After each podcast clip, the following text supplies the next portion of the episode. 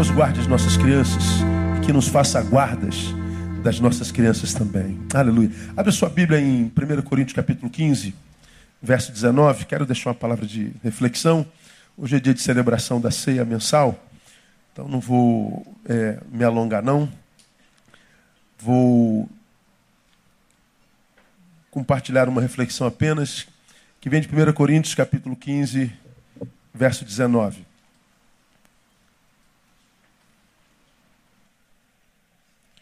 Paulo escreve uma igreja que tinha muita dificuldade de viver sua espiritualidade, a igreja de Corinto. Uma igreja que sofria a forte influência da cultura dentro da qual ela estava plantada. E uma igreja que estava perdendo a capacidade de viver transcendência. E já haviam alguns na igreja que já não acreditavam sequer que Jesus havia ressuscitado. Paulo então escreve 1 Coríntios para ajustar algumas coisas que estavam fora do lugar, e no capítulo 15 desse livro ele fala sobre a ressurreição.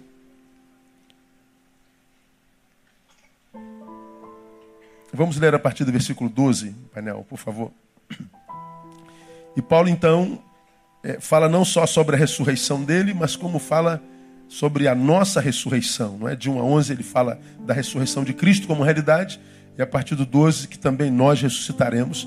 E ele diz assim a partir do versículo 12: Ora, se prega que Cristo foi ressuscitado dentre os mortos, como dizem alguns entre vós que não há ressurreição de mortos? Mas se não há ressurreição de mortos, também Cristo não foi ressuscitado. E se Cristo não foi ressuscitado, logo é vã a nossa pregação e também é vã a vossa fé. E assim somos também considerados como falsas testemunhas, testemunhas de Deus que ele ressuscitou a Cristo, ao qual, porém, não ressuscitou se, na verdade, os mortos não são ressuscitados. Porque se os mortos não são ressuscitados, também Cristo não foi ressuscitado. E se Cristo não for ressuscitado, é vã a vossa fé e ainda estáis nos vossos pecados. Logo, também os que dormiram em Cristo estão perdidos. Se é só para esta vida que esperamos em Cristo, somos de todos os homens os mais dignos de lástima. Queria que você lesse comigo esse versículo 19. Vamos juntos? Se é só para esta vida que esperamos em Cristo, somos de todos os homens os mais dignos de lástima. Mais uma vez, se é só para esta vida que esperamos em Cristo, somos de todos os homens os mais dignos de lástima. Então, Paulo está aí edificando a igreja nesse assunto ressurreição. Então, dentre os muitos saberes que Paulo comunica, está claro, né, sobre isso que eu vou me prender nessa noite, que a fé cristã está firmada sobre a ressurreição. Ou seja, a fé cristã é uma fé que nos conduz ao eterno. É uma fé que nos prepara para o pós-morte que não significa dizer que nos prepara para o pré-morte. Nos prepara para a vida depois da vida, não quer dizer que não nos prepara para a vida na vida. Mas ele está dizendo sobre o que se edifica a fé cristã. No nascimento virginal do Cristo. Cristo nasceu de uma virgem, ele não nasceu em pecado. Não, ele não nasceu em pecado, mas a nossa fé não está firmada nisso. A nossa fé está firmada nos milagres do Cristo, que ressuscitou mortos, acalmou tempestade, curou enfermos e tudo mais. Não. Nossa fé não está firmada em milagres e em poder de Deus. Nossa fé está firmada na prosperidade que Ele pode dar ao seu povo. Não, nossa fé não está firmada na prosperidade, a nossa fé está firmada na ressurreição. Se Cristo nasceu de uma virgem, se Cristo ressuscitou, se Cristo é, nasceu de uma virgem, se Cristo fez milagres, se Cristo operou sinais e maravilhas, se Cristo pode prosperar quem quer que seja, mas Ele não ressuscitou, Ele está dizendo: a sua fé é vã. Se a fé que a gente vive é, é só para esta vida, se a gente espera em Cristo só para esta vida, nós somos de todos os homens os mais dignos de lástimas. Por quê? Porque, como cristão, nós abrimos mão de algumas facetas dessa vida mundana, esperando a eternidade. Como a eternidade não existe porque ele não ressuscitou, nós não só fomos enganados quanto a eternidade, como nós nos abstivemos de viver vida em plenitude nesse lugar. Então ele está dizendo: vocês cristãos seriam os mais dignos de miséria. Vocês seriam os mais dignos de lástima. Mas ele vem afirmando, não, mas Cristo ressuscitou ao terceiro dia. E depois você leia o restante do texto lá. Então, Paulo está dizendo: se é só para esta vida que esperamos em Cristo, somos de todos os homens os mais dignos de laje. Então, dois saberes que eu quero compartilhar com vocês aqui nessa, nessa oportunidade. Primeiro, nesse texto, Paulo afirma categoricamente a realidade bidimensional da vida e faz a referência, faz referência à necessidade de equilíbrio na vivência dessa vida. Então vou repetir, ele faz, ele afirma a realidade incontestável, é, bidimensional da vida. Se esperamos em Cristo só nessa vida, somos de todos mais miseráveis. Mas nós não esperamos só nessa vida, esperamos nessa e esperamos na outra também. Então ele fala que a vida é bidimensional. Paulo fala que o que a gente vê não é o fim de tudo.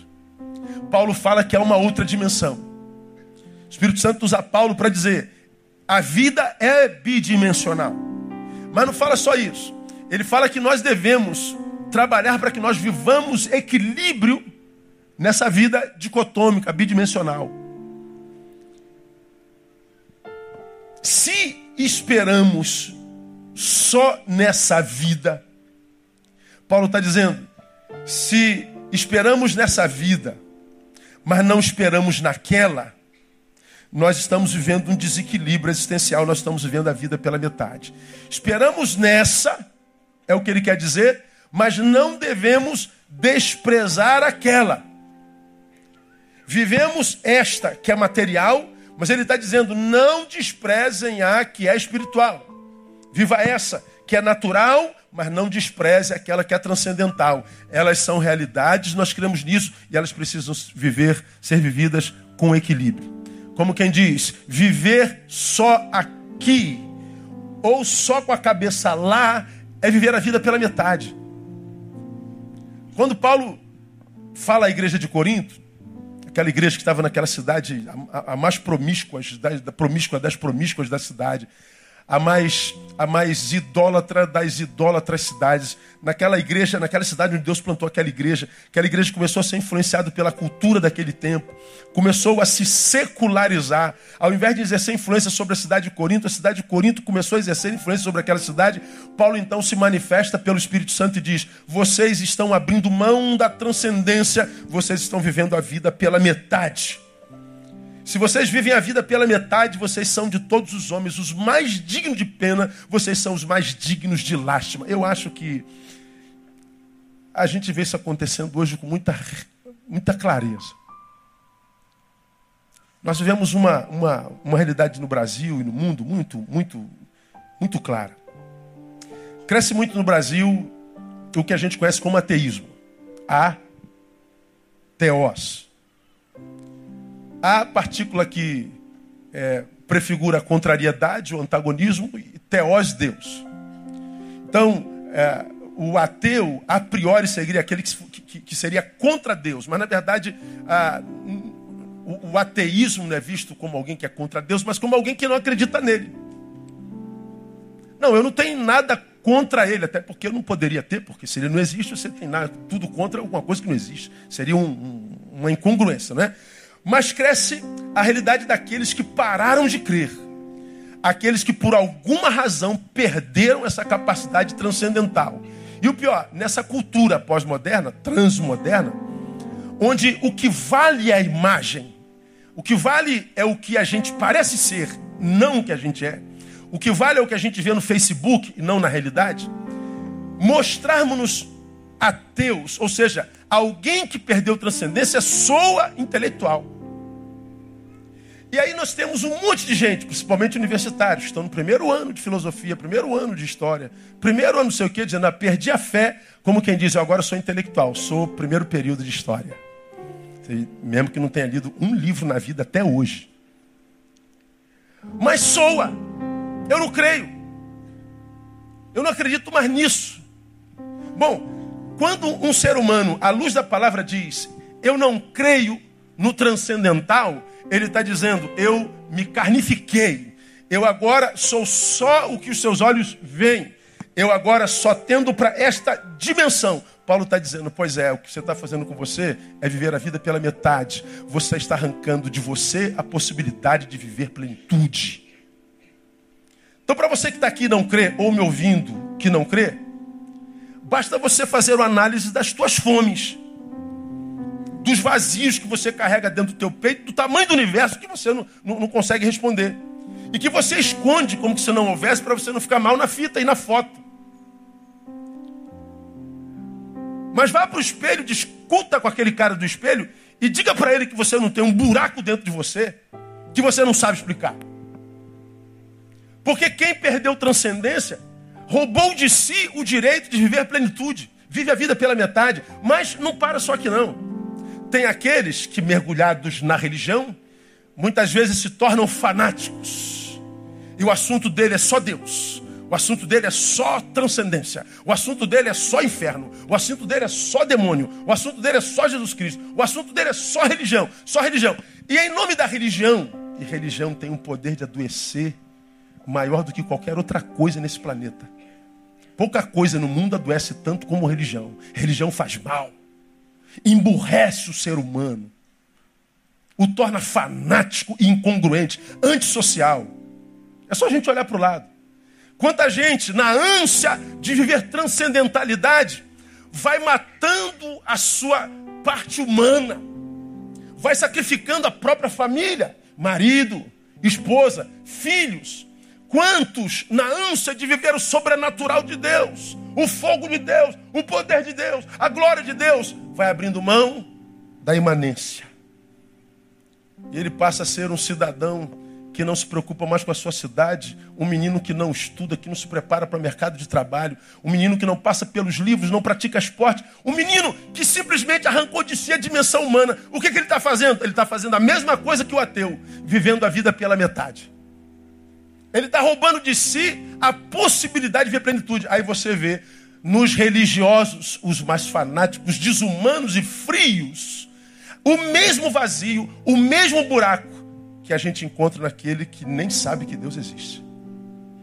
E eles estão em polos completamente equidistantes. Eles estão em polos completamente distantes. Mas como a gente sabe, né? Nós que vivemos polarizados, estamos, consciente ou inconscientemente, intrinsecamente ligados a quem está lá no outro polo. No outro polo. Por exemplo, o Vasco está jogando com o Grêmio agora, perdeu de 2 a 0. Quem está no outro polo do Vasco da Gama? Quem está naquele polar? É o flamenguista. É, Jeová. É. Olha ela aí. Versão feminina de Jeová. Não é? Tá lá, ó. Tá lá na, azarando e vice-versa.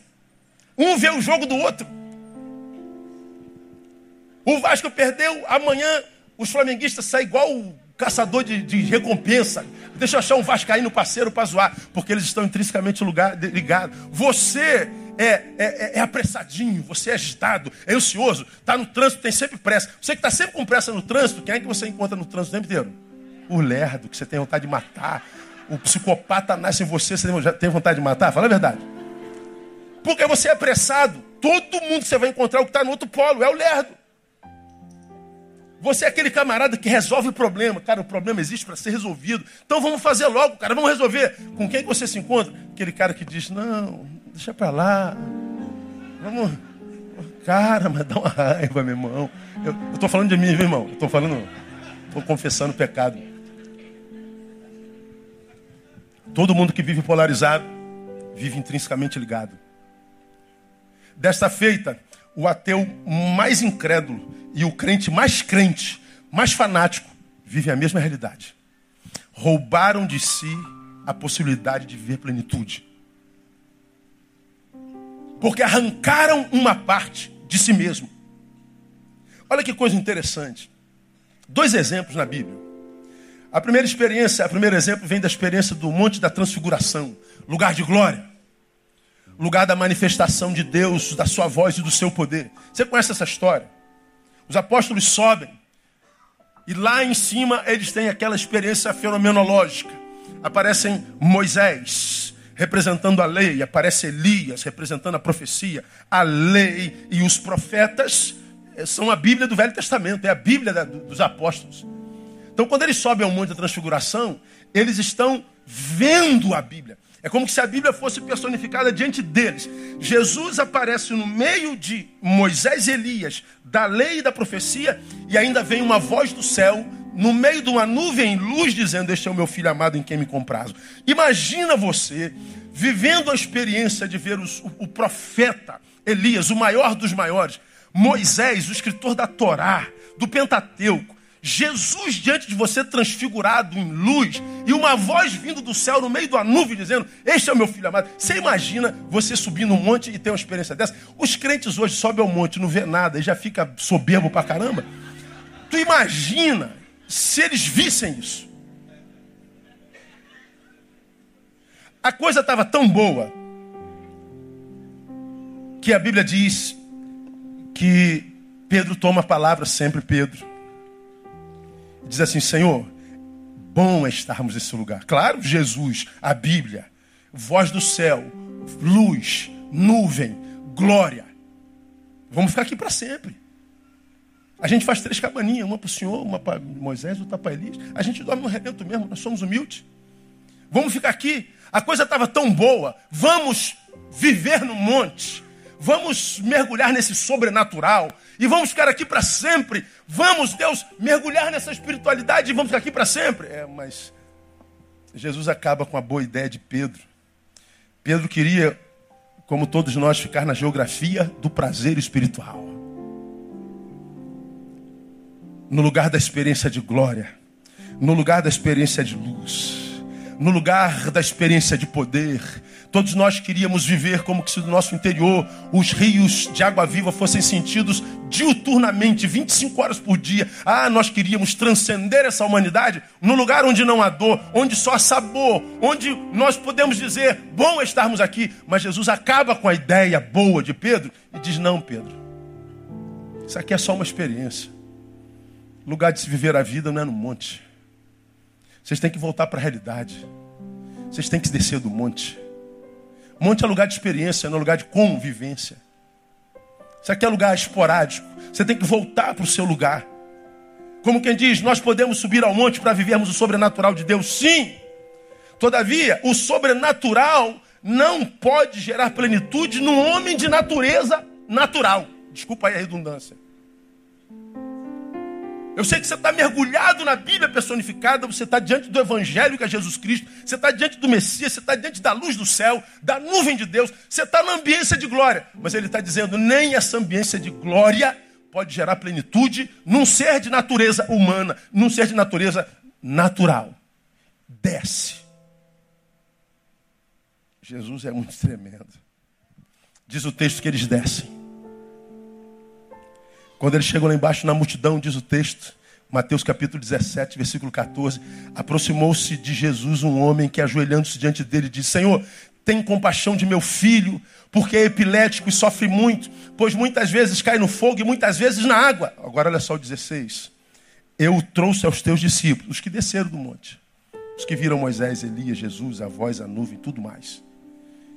Eu trouxe meu filho para o pai epilético, aos teus discípulos e não o puderam curar. Jesus respondendo disse: Ó oh, geração incrédula e perversa, até quando estarei convosco, até quando vos sofrerei? Trazei-mo aqui. Então Jesus repreendeu o demônio, o qual saiu do menino, que desde aquela hora ficou curado. Olha que coisa interessante, irmão. Jesus é lindo. Os discípulos estão no monte.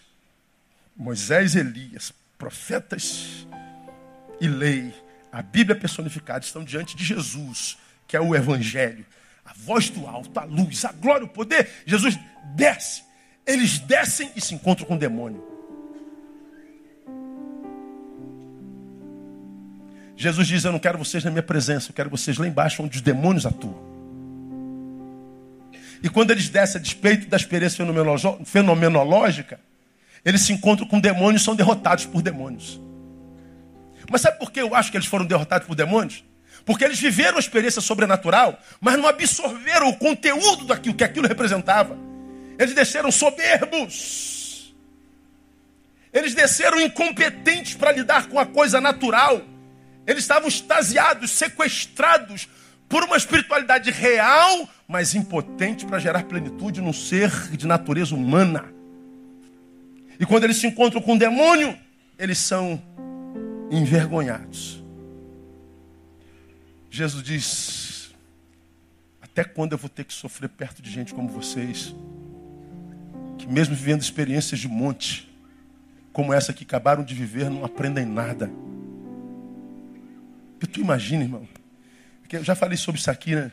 Eles descendo o monte, quando viram aquele garoto endemoniado, eles falam, deve ter conversado com o outro. E aí, Pedrão?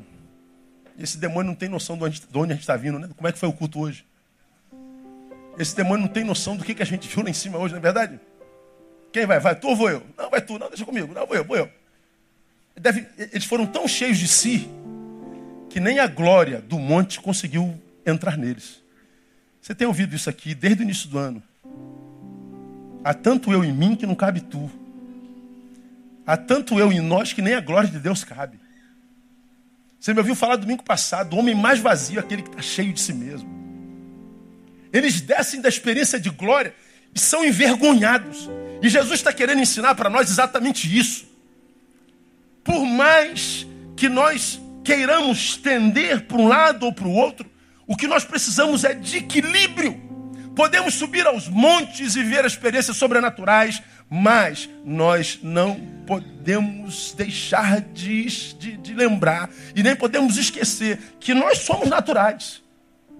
E que mesmo que a experiência seja de glória no monte, eu tenho que desenvolver capacidade de viver o natural. Porque senão eu vivo a vida pela metade. Eu acho essa coisa mais linda do mundo. Desce, porque é lá embaixo que você vai viver a sua vida, e não no monte. E viver a vida aqui embaixo, à luz da experiência dos apóstolos, é encontrarmos com demônios mesmo. Demônios do inferno e demônios humanos. Eu acho que a gente se encontra muito mais com demônios hoje do que anjos, sim ou não? É muita, muito demônio. É muita gente ruim. Anteontem foi preso aquele rapaz que tentou matar a mulher, o cachorro foi foi defendê-la. O que, é que ele fez com o cachorro? Ele matou o cachorro a paulada. Tá rindo, irmão? Misericórdia. Ô Jeová, que isso?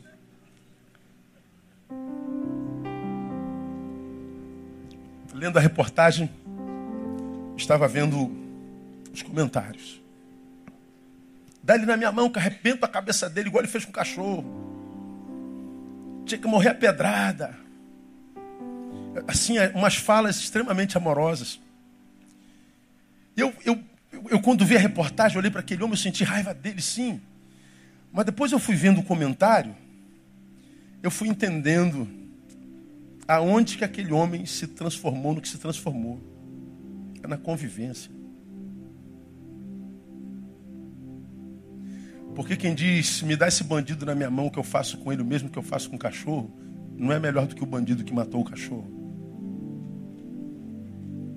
Quando eu olho os comentários dos que não conseguem viver antagonismos e discordâncias, eu sei por que, nós estamos nos transformando no que nos estamos nos transformando.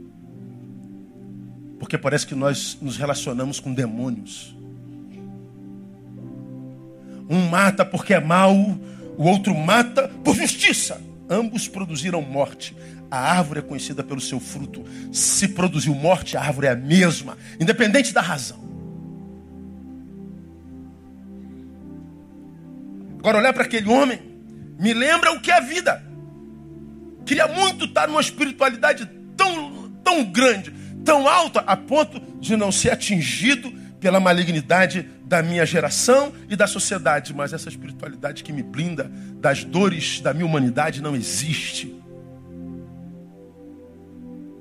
Jesus diz: desce e vá enfrentar os teus demônios. Descer do monte significa também que nós precisamos aprender a lidar com os nossos fracassos. Você imagina, os apóstolos estão descendo do monte cheios de si e vão encarar um demôniozinho. E eles são envergonhados pelo demônio porque fracassaram. Eu posso viver as experiências com o Altíssimo, as mais altas, e ainda assim ser passível de fracasso. Quem nunca fracassou? Quem é que vence sempre? Quem é que consegue tudo que sonha? Quem é que tem todos os sonhos realizados? Ora, se isso é uma realidade, o fracasso é uma possibilidade, quem é o vencedor? É o que aprende a perder com dignidade. Jesus está dizendo: que se eu retiro de mim a possibilidade do fracasso, eu estou vivendo a espiritualidade que não tem nada a ver com o reino. Eu estou vivendo a vida pela metade, o que me sobra é frustração. Descer do monte significa não só lidar com os fracassos, mas sobreviver à vergonha pública. Porque quando Jesus desce, Jesus autentica a vergonha que eles já haviam passado. Eu trouxe para os seus discípulos, eu esperei que eles fossem mandar esse demônio embora, e eles fizeram aqui um reteté danado, mas não conseguiram nada, foram envergonhados publicamente. E Jesus vem autentica, é, incrédulos. Imagina a vergonha daqueles que disseram: Esse demônio vai sair com um sopro meu. Quem é que não passa por vergonha? Quem é que não passa por humilhação? Quanta gente dizendo que se tornou ateu, perderam a fé, porque foram humilhados, porque passaram por fracassos, porque se encontraram com demônios, porque não suportaram rejeição. Porque quando Jesus diz até quando terei que sofrer com a sua presença, Jesus está dizendo: se eu pudesse, eu não estaria com vocês. Isso é rejeição. Então, quando Jesus diz, sobe o monte, viva o sobrenatural, mas lembra, o lugar de se ver a vida é lá embaixo.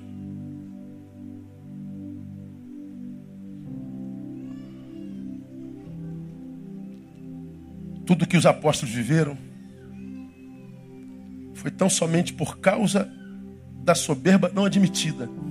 muitas vezes os que perdem a fé, perdem a fé, culpando a divindade, mas na verdade estão só colhendo o que plantaram. Porque quando eles se encontram com o demônio, estão cheios de si, vazios, portanto. São fracassados diante desse demônio porque eles achavam que o demônio era pinto fácil. Sofreram vergonha pública porque eles esperavam que através da libertação fossem exaltados. Foram rejeitados porque acharam que depois dos espetáculos eles ser abraçados, iam ser abraçados e glorificados. Soberba. Precisamos analisar nossas intenções o tempo inteiro. Então, essa primeira experiência me ensina que eu posso, sim, mergulhar no sobrenatural. Mas não esquece o natural, não, Neil. Você pode estar cheio de Deus, mas continua gente. E gente passa por percalços. Mas tem uma outra experiência no outro polo. Temos a experiência de Salomão em Eclesiastes capítulo 2. Bota aí, painel, por gentileza.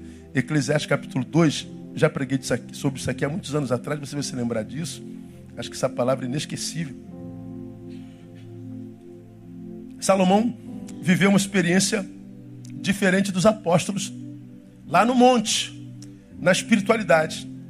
Ele vive uma diferença, uma, uma experiência diferente. Disse eu a mim mesmo: Ora vem, eu te provarei com alegria. Está falando da vida. Portanto, goza o prazer, mas eis que também isso era vaidade. Vai subindo.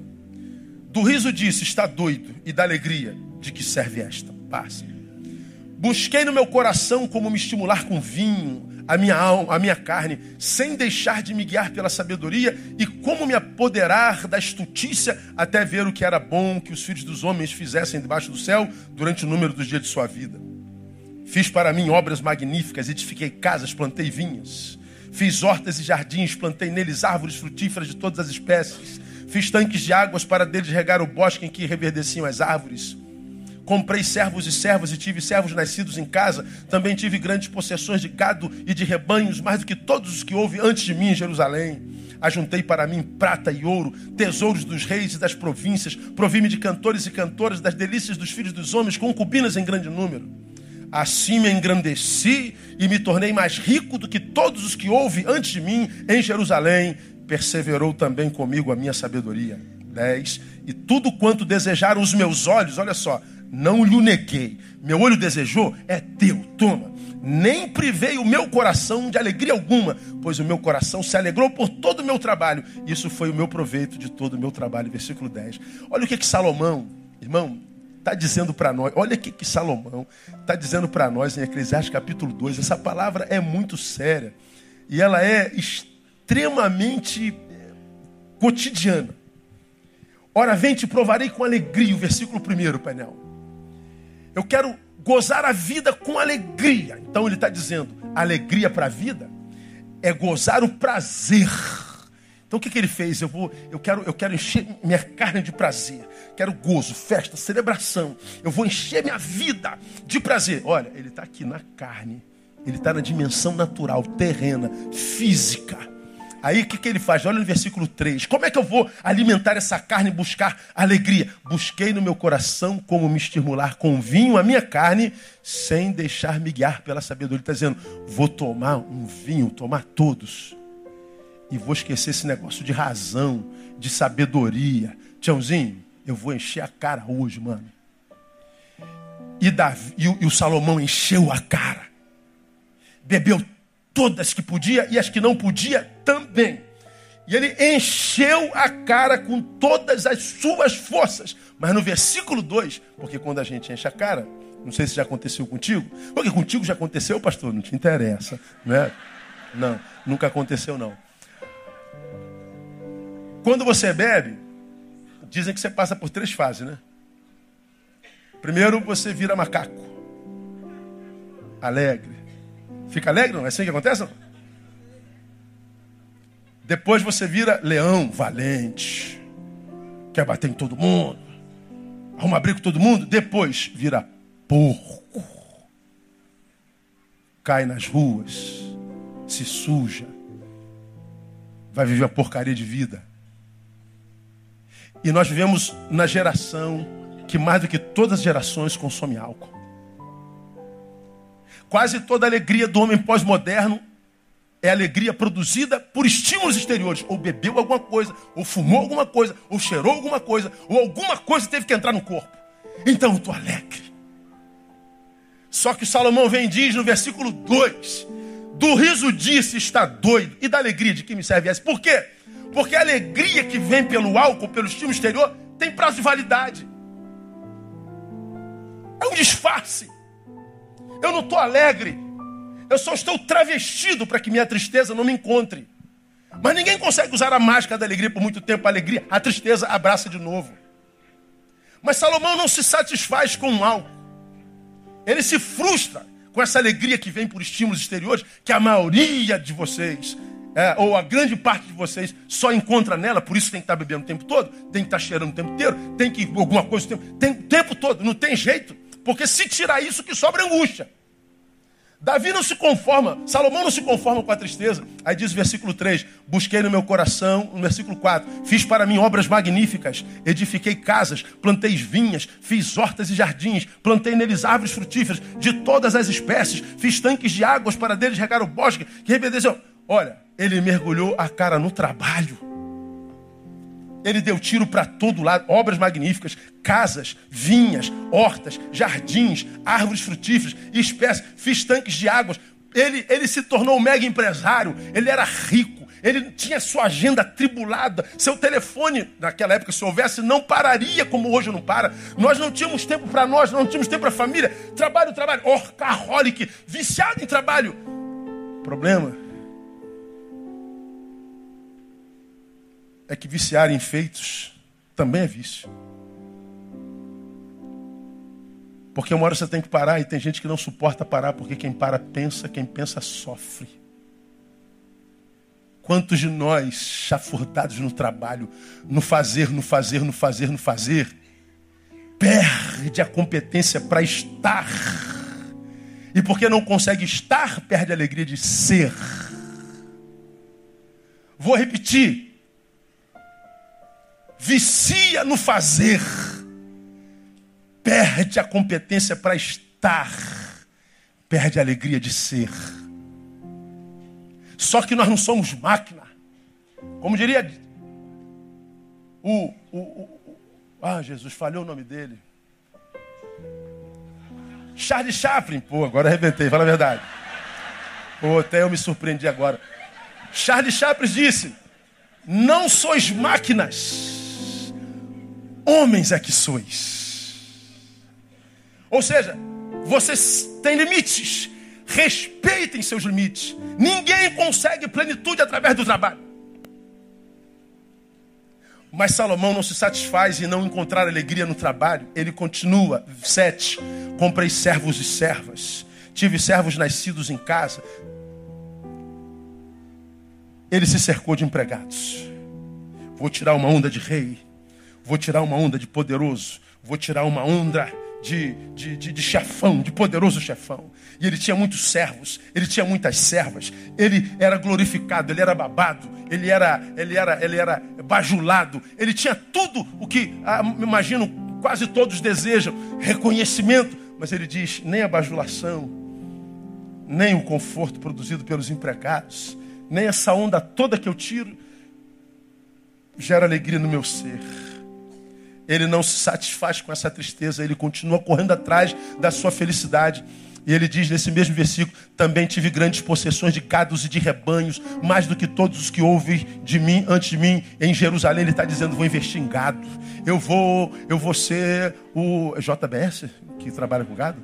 Eu vou, eu vou ser o jo, Josesley, como é o nome dele? É, então, esse cara aí que você estava, Joesley, eu vou ser o Joesley do tempo passado, eu vou me cercar de muita roupa de carne, eu vou ser fazendeiro, eu vou ganhar grana, vou ganhar dinheiro. E ele fez tudo isso, se tornou o maior que Jerusalém já conheceu.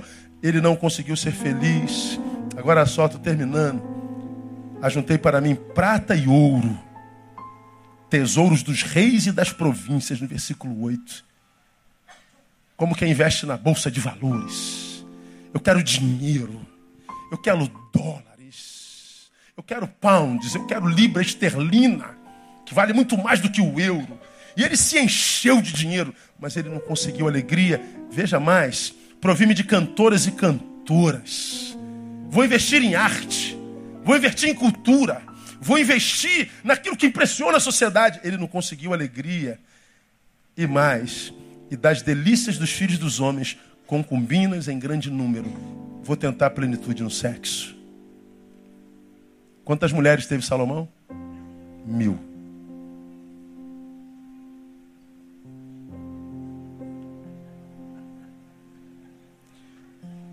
No versículo 10, ele diz: Tudo quanto desejar os meus olhos, não lhe neguei, nem privei o meu coração de alegria alguma pois o meu coração se alegrou por todo o meu trabalho, isso foi o meu proveito de todo o meu trabalho. Agora, olha o versículo 26, irmão, o que, é que Salomão diz.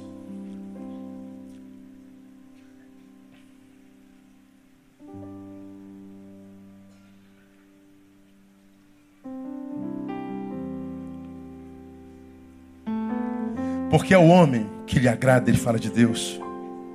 Deus dá sabedoria e conhecimento e alegria mas ao pecador dá trabalho, para que ele ajunte e amontoe a fim de dá-lo àquele que agrada a Deus.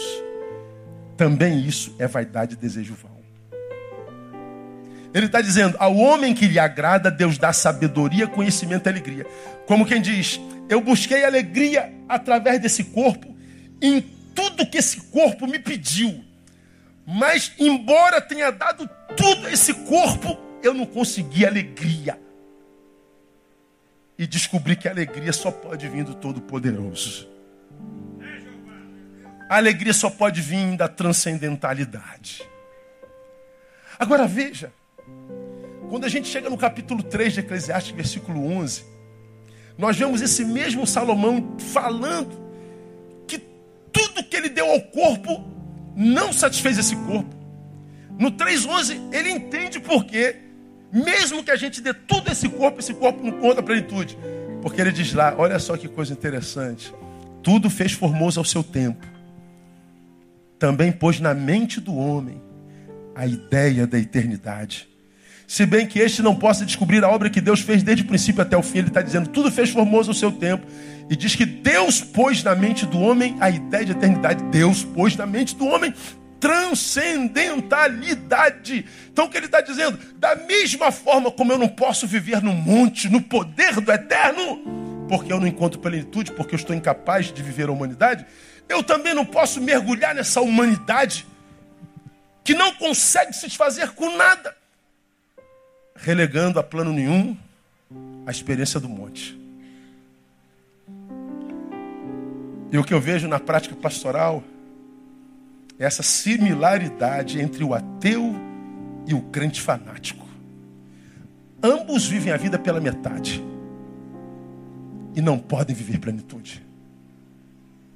Você está aqui, já não acredita em mais nada e acha que está cheio de razão.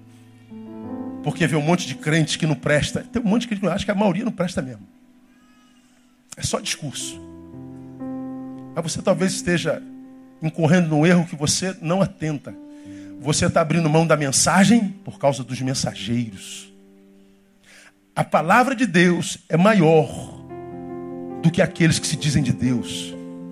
Eu estava sentado após uma aula de um curso que eu estou fazendo com alguns amigos do curso. Um rapaz novo do curso perguntou: Você faz o que, Barreto? Aí o nosso professor falou assim: Duvido que você descubra o que o Barreto é. Aí começou: Pô, tu tem cara de tira, de, de polícia. Não, não, não sou não. Tu é músico, tu é roqueiro. Eu não sou não. Faz o quê? Adivinha aí, cara. Falei, pô, sou o pastor Batista. Ah! Tu não tem cara de pastor, não, cara? Falei, pois é. Não tem cara, mas sou. É melhor não parecer e ser do que parecer e não ser. Tu é pastor, cara. Aí começou o papo religião. Tem um pastor na mesa. Aí começou o papá, e o religioso não fala nada. Todo mundo fazendo Aí de longe o, rapaz perguntou: Tu acredita em Deus? Cara, se Deus existe, não existe para mim, diferente para mim. Tô nem aí. Aí e tu acredita? Eu não acredito em Deus. Não, eu acredito, eu acredito. Eu estou comendo meu pão com linguiça e queijo. Meu matezinho. E aí, Barreto, o que você me diz? Eu não digo nada. Você acredita? Não, você acredita? Não, é, eu acredito. Mas por que você acredita? Aí eu abri a boca. Expliquei por que eu creio. Aí vem aquele papo de sempre. Mas se Deus existisse, como é que pode explicar o mal na terra? Você já conhece isso de có e salteado. Como é que pode um Deus bom? O cara que disse que não estava nem aí para Deus, tá com raiva de Deus. Mas esse Deus existe, que não sei o que, que papapá, porque minha avó lá. Gente, quanto ódio no coração contra Deus. Que é o mal, não sei o que. Eu falei da experiência daquela universitária que eu já contei aqui umas 78 vezes. Depois de um fórum sobre saúde, cidadania e espiritualidade. Eu falo é, sobre a questão da espiritualidade lá no Instituto Nacional de Saúde Pública. Ela levanta no meio da congregação, da, do auditório e diz: Pastor, sua fala foi muito legal, mas hum, acho que nem caberia Deus numa academia como essa. Porque Deus é um negócio incongruente, né, pastor? Que aquele, aquele ranço de deboche de todo universitário. O universitário sabe tudo, como seminarista sabe tudo, como garoto de 18 anos sabe tudo. Os caras são profundos, até bater no sistema que os engole, né? Nós que já estamos nisso há muito tempo, já fomos universitários e sabemos o quanto nós éramos ridículos. Mas eles vão descobrir amanhã, calma, tem paciência com eles. Mas eles sabem tudo. E aquele deboche e tal, não sei o quê, porque o mal, se Deus existisse, não é mal. Eu falei, pô, Deus não existe porque existe mal? Claro, porque é uma convivência antagônica. Aí vem aquelas palavras universitárias e tal. Eu falei, engraçado, cara, eu acredito em Deus exatamente porque o mal existe. Ou como assim? Eu falei, pô, você acha que se Deus fosse bom e existisse, ou existisse, fosse bom, ele tinha que acabar com o mal na terra, né? É. Aí eu perguntei para ela, você já ouviu isso? Se Deus fosse acabar com o mal na terra, você ficaria viva? Ela, é, é. Quase que eu falo, fala universitária. Fala. Você é perfeitamente boa. Você é santinha. Você é inerrante, você é plena em bondade. Pois é. Se Deus fosse acabar com o mal na terra, tinha que acabar contigo, comigo, conosco. Tinha que acabar com todos nós. Então é possível que a manutenção do mal seja por amor a você e a mim. Eu nunca pensei nesse. É, eu sei, os universitários é assim mesmo. Claro que eu não falei isso, né? Mas eu pensei. Juro que eu pensei. O problema é que acha que pensa demais. E se você não vive transcendência, não creia no seu diagnóstico, porque você está vivendo a vida pela metade. E se você é fanático, não creia no seu diagnóstico, porque você vive a vida pela metade. Sua opinião pode ser equivocada. Porque não há plenitude, nem na espiritualidade, nem na humanidade. Paulo diz: Nós seríamos de todos os homens o mais digno de lástima. Então, ele fala da questão bidimensional da vida e da necessidade imperiosa de se viver equilíbrio. O mesmo mal que a não fé produz, a fé irracional produz também. Eu acho que a não fé faz menos mal do que a fé irracional. Digo eu, não Senhor. Vamos caminhar para o final. Segunda lição que a gente tira aqui, para a gente participar da ceia do Senhor. O texto afirma que, portanto, eu acabei de falar, viver a vida unidimensionalmente faz do homem um homem digno de lástima. Então veja. Portanto, para o homem sem Deus, a vanglória nada mais é do que cegueira espiritual. E quando eu falo homem sem Deus, eu não estou falando daquele que não crê. Eu estou falando daquele que crê, mas é irracional. Como diz a palavra, digo-vos que tem zelo por Deus, mas não com entendimento. E aí a qualidade de vida é a mesma. Meu povo está sendo destruído porque ele falta conhecimento. Então a ausência de entendimento faz com que eu viva uma fé burra. Fé burra é tão danosa quanto a não fé, ou mais danosa ainda. Então quando eu falo homem sem Deus, eu falo daquele que não considera a sua existência e aquele que considera a sua existência, mas não consegue percebê-lo, captá-lo, absorvê-lo, mergulhar nele. A relação, portanto, não é experiencial, é informacional. Como você já aprendeu aqui, da mesma forma, eu posso saber tudo sobre uma pessoa sem conhecê-lo. Ontem, o Real Madrid atropelou a Juventus. Quem foi o cara do jogo do Real Madrid? Diga o nome dele. Hã?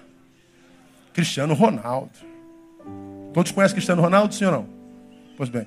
Qual é a nacionalidade do Cristiano Ronaldo? Português. Cristiano Ronaldo, bonito ou feio aquele homem? Não, não falei lindo, irmã. Falei bonito ou feio. Não exagera. Bonito. Cristiano Ronaldo é casado ou é solteiro? Hã? Solteiro. Tem filho? Tem. Ganha pouco ou ganha muito? Ganha. Veja. Sabemos tudo sobre o Cristiano Ronaldo. Mas quem aqui conhece Cristiano Ronaldo de fato de verdade? Ninguém conhece. Eu posso saber tudo sobre alguém. E ser só o presidente do fã-clube dele. Eu posso saber tudo sobre Deus. E só ser um doutor em teologia sistemática. Eu posso saber tudo sobre Deus e não conhecê-lo nem de longe. Quando eu falo do homem sem Deus, eu falo daquele que não considera a sua existência, como eu falo daquele que considera, mas nunca experimentou. Candidato à apostasia fácil. Para esse, qualquer vanglória, ah, eu sou ateu, sou intelectual. Nunca leu um livro na vida, ou dois. O outro vive nos montes, tendo experiências sobrenaturais. Essa vanglória, isso é cegueira, cara.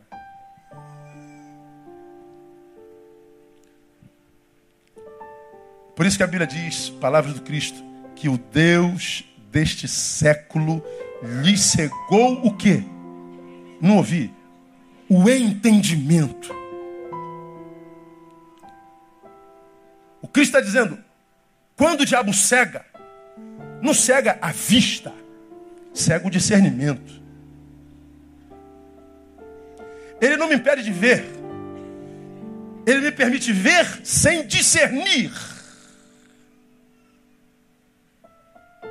É aqui que os homens estão se dando mal.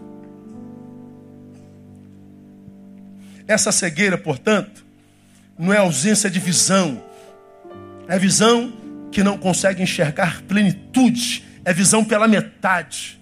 Como nós vivemos nesse mundo cismado, os que creem não entendem. E os que não creem, nós vivemos essa irracionalidade. O que nós queremos não é achar verdade, o que nós queremos é ter razão. O que nós queremos é provar para o outro que ele está errado. Nós não queremos a verdade, por isso ninguém encontra a verdade. E está os sem fé vazios, os com fé vazios. Todo mundo infeliz Todo mundo vivendo à base de rivotril. Todo mundo tendo que cheirar alguma coisa, beber alguma coisa para ter um pouco de paz. Nada em nós é natural mais. Nada, como já preguei aqui. tudo anormal, tudo antinatural. Qualidade de vida dos que creem, dos que não creem, a mesma coisa. Porque são pessoas que foram cegos no entendimento. Essa cegueira é visão que só nega ao espírito qualquer tipo de prazer no corpo, como também ao corpo só nega qualquer tipo de transcendência. Isso é cegueira. Eu me converto, digo, corpo você já era, não tem mais alegria nenhuma em você. Ou eu não creio em nada e digo, alma, você não vai viver transcendência jamais. Eu estou vivendo a vida pela metade. Então entenda você que está aqui, não crê, por amor a si mesmo. Falo por você, não falo por mim não, porque para mim, para quem está do seu lado, se você crê ou não crê, não muda nada. Que muda é só em você mesmo. Quando você com essa cabeça cheia de informação, ou com pouca informação, mas com ideia de que tem muita, quando você investe só nesse corpo, você quer aumentar medidas apenas. Quando você só alimenta disso aqui, para para pensar quando você estiver totalmente suprido nisso aqui, para para pensar nos vazios que te habitam. Que a tua esposa não sabe, teu marido não sabe, teus filhos não imaginam. Muito menos os colegas de Facebook, porque você está sempre se sentindo feliz.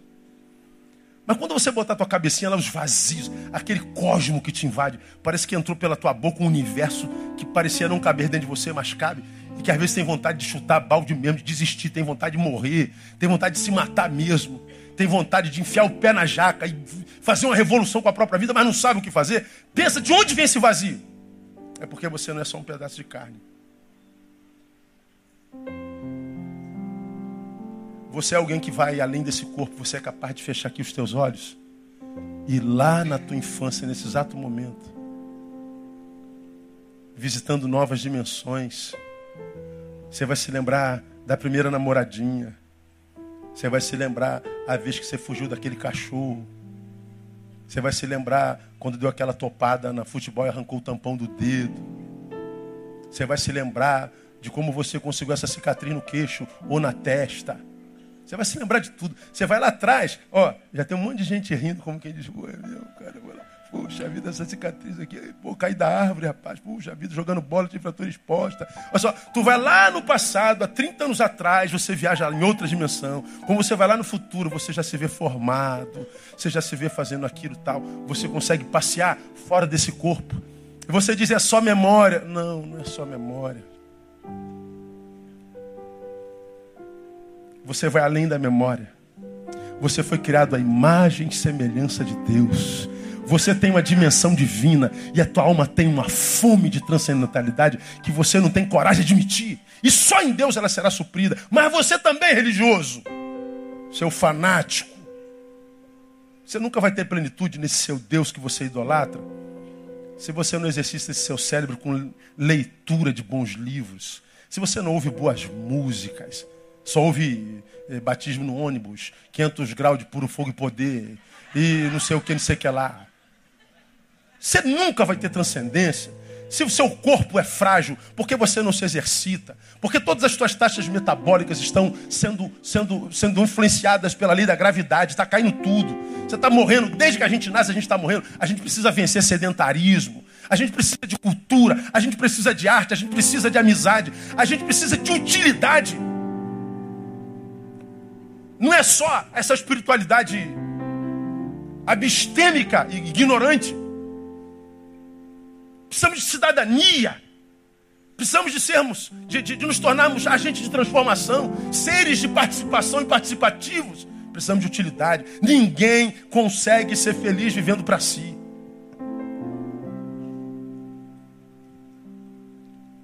Plenitude só em Jesus de Nazaré. Que na mesma natureza abarcou o humano e o divino. E fez isso com excelência viveu ambas as dimensões. Jesus começa o seu ministério numa festa.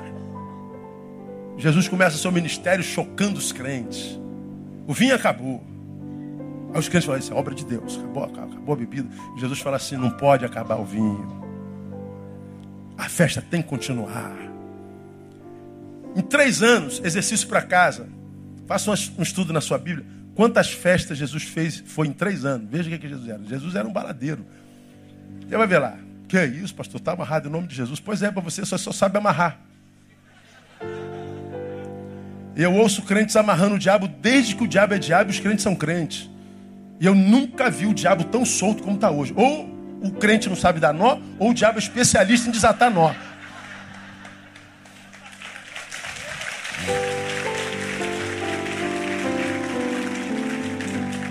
Está amarrado, está amarrado. E a vida está toda amarrada de quem diz amarrar tudo. Porque não consegue plenitude. Então, amados, me, me perdoa minha veemência, mas é por amor. É tão difícil achar uma pessoa feliz hoje. É tão difícil achar uma pessoa equilibrada hoje. O que a gente acha é resmungão, resmungões. O que a gente acha é gente ingrata. O que a gente acha é caçador de culpados. Todos vítimas do sistema, vítimas do pai, vítimas da mãe, vítima do pastor, vítima da igreja, vítima... nós somos vítimas da nossa própria ignorância. Ele só fez contigo o que fez porque você permitiu. Você só foi vitimizado como foi vitimizado porque permitiu.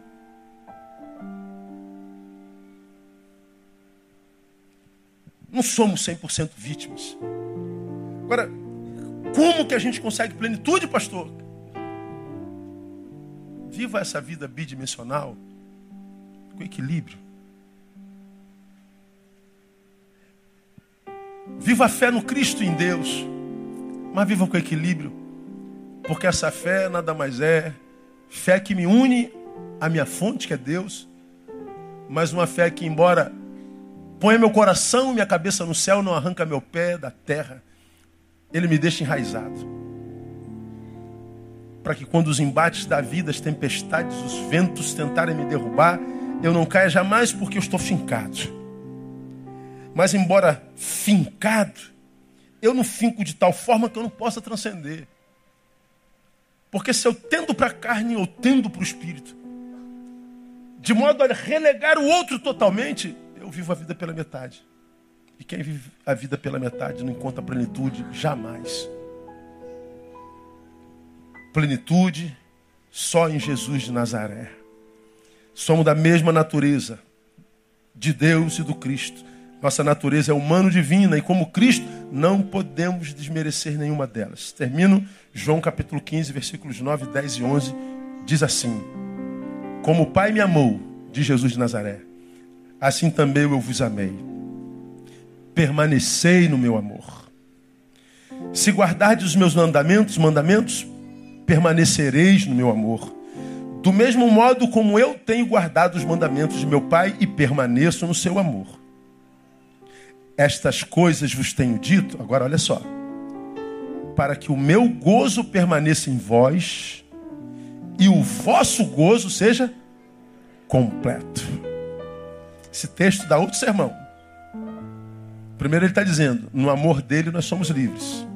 Permaneça só se quiser. Neil, você está no meu amor? Tô. Permaneça nele. Não, não quero. Ele respeita. Posso vazar dele.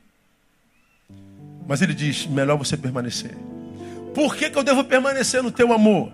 Para que o meu gozo permaneça em vós e o vosso gozo seja completo. Então, a única forma de ter plenitude é deixando de viver, de, deixando de viver a vida pela metade. Você que está aqui e não crê, creia. Tua vida só encontra sentido no Cristo de Deus. Você que está aqui é crente fanático, vive com Jesus na boca, mas não tem qualidade de vida. Você precisa de conhecimento e discernimento. Para que a tua fé seja racional, como diz Paulo em Romanos capítulo 12. E você possa encontrar plenitude na prática e não só nesse discurso de que está cheio de Deus, mas é vazio de qualidade de vida. Que Deus nos abençoe e nos dê a graça do equilíbrio. Aplauda Ele e vamos celebrar a nossa comunhão. Pastores, comigo.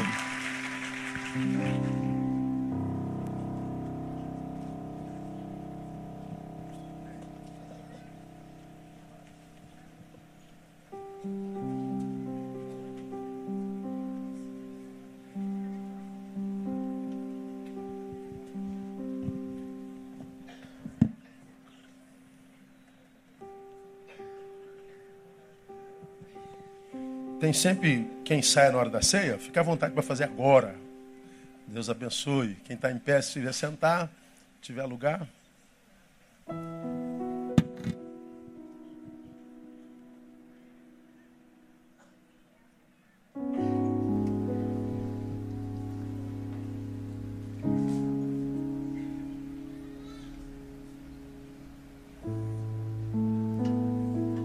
Então não preciso explicar o que é ceia mais, né? Jesus reunido com os seus, celebra a ceia, sentado à mesa com os doze, inclusive Judas. Jesus, quando mantém Judas na mesa, ele nos dá uma lição muito legal, né? Ele diz: Os imperfeitos têm lugar na minha mesa também. Os imperfeitos não são desprezados por mim. Eu acho isso legal porque Jesus sabe que depois do pecado nenhum homem consegue ser perfeito. Portanto, o que ele quer de nós não é perfeição, o que ele quer de nós é evolução. Ele quer que você evolua. Ele quer que você melhore a cada dia, a cada tempo, a cada hora, a cada dia, a cada mês. Então, no contexto cristão, Perfeito é aquele que reconhece suas imperfeições, luta contra elas e busca transcendê-las.